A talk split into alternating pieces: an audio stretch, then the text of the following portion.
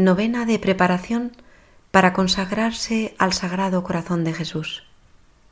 Día 9. La intercesión del Inmaculado Corazón de María ante el Sagrado Corazón de Jesús.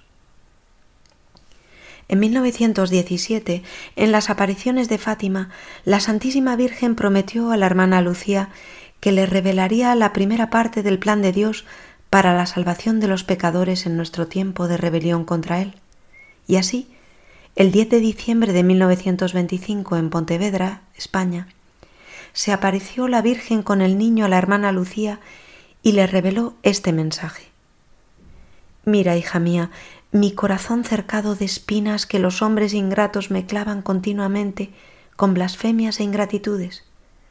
Tú, al menos, procura consolarme y que todos aquellos que durante cinco meses en el primer sábado se confiesen y reciban la Santa Comunión, recen la tercera parte del rosario y me hagan quince minutos de compañía meditando en los quince misterios del rosario con el fin de desagraviarme, yo prometo asistirles en la hora de la muerte con todas las gracias necesarias para la salvación de sus almas.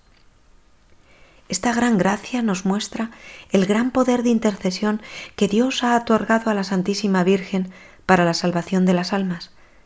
Pero, ¿por qué cinco sábados y no nueve o siete en honor de los dolores de Nuestra Señora?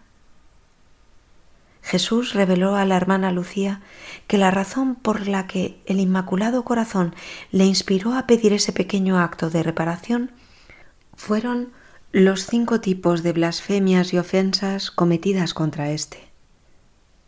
Blasfemias contra la Inmaculada Concepción. Blasfemias contra su virginidad perpetua.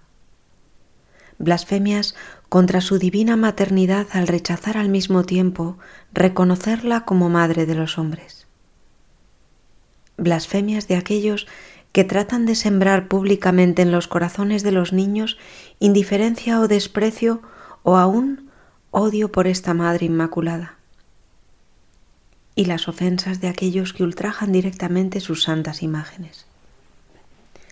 Nuestra Señora confirmó la necesidad de esta devoción en la aparición en Tui en el año 1929.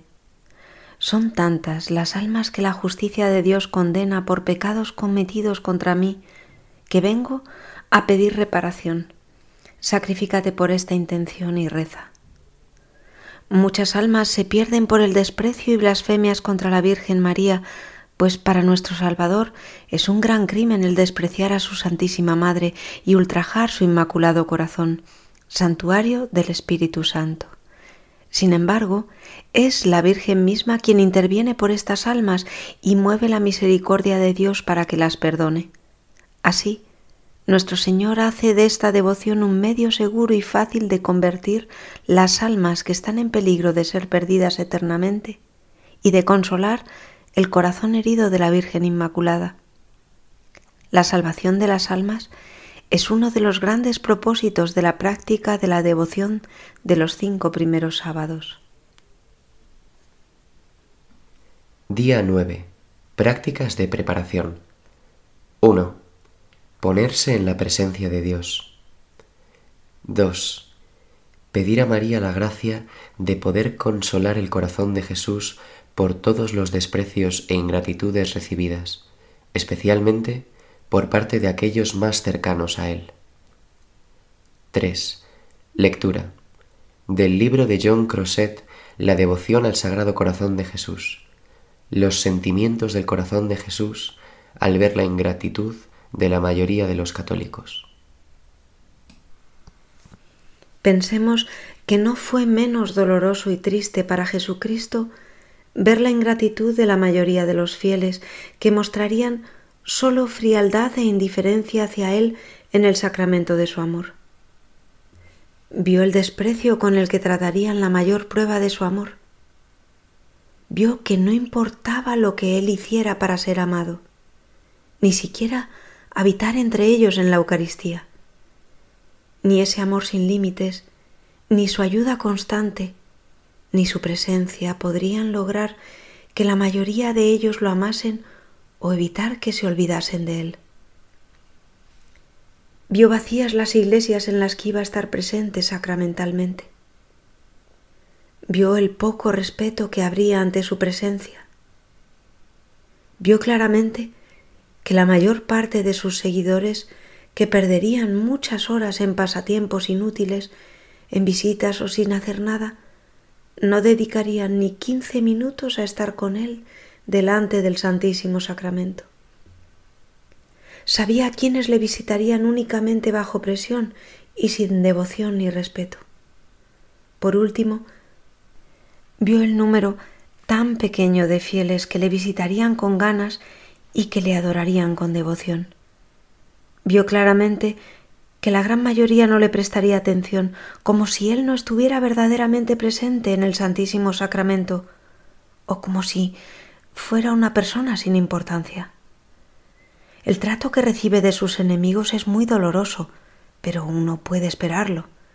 Sin embargo, ¿quién podría pensar que sus propios hijos, que le prometieron serle fieles, no sólo serían insensibles y no se compadecerían al ver su dolor ante tantos desprecios, sino que le tratarían con desdén, que cometerían pecados y sacrilegios. ¿Cuáles serían los sentimientos de su corazón que tanto ha amado a los hombres y que sólo encuentra en los corazones de esos hombres frialdad y desdén? Soy la burla de todos mis rivales. Salmo 31, 12. Si después de exponerme al desprecio y al odio de mis enemigos, en medio de las ofensas que sufro, pudiera al menos encontrar un gran número de amigos leales que me consolaran, pero es justo lo contrario. Los que me ven por la calle huyen de mí. Salmo 31, 12.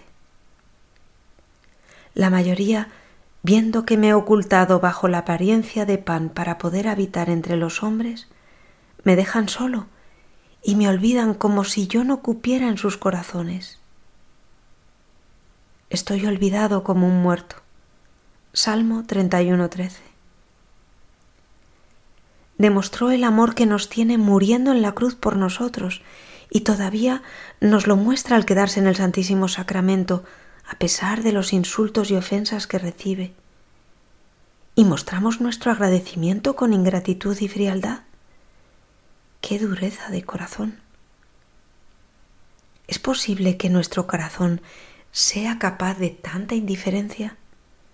Ay Señor, el corazón humano es muy capaz de eso, y sería más cruel si el mismo amor que te llevó a soportar tantas ofensas por nosotros no hubiera conseguido también suavizar la dureza de ese corazón insensible, haciéndolo capaz de amarte. Porque, ¿para qué sirven todos los prodigios que has realizado y los tormentos que has soportado si no es para endurecer más nuestro corazón y hacerlo más culpable si no llegamos a conmovernos ante tus pruebas de amor? Si no somos más agradecidos si no te amamos más. ¿Cómo espero, Señor, que no me negarás tu gracia? Hago el firme propósito de darte de ahora en adelante pruebas inequívocas de mi amor y de mi gratitud.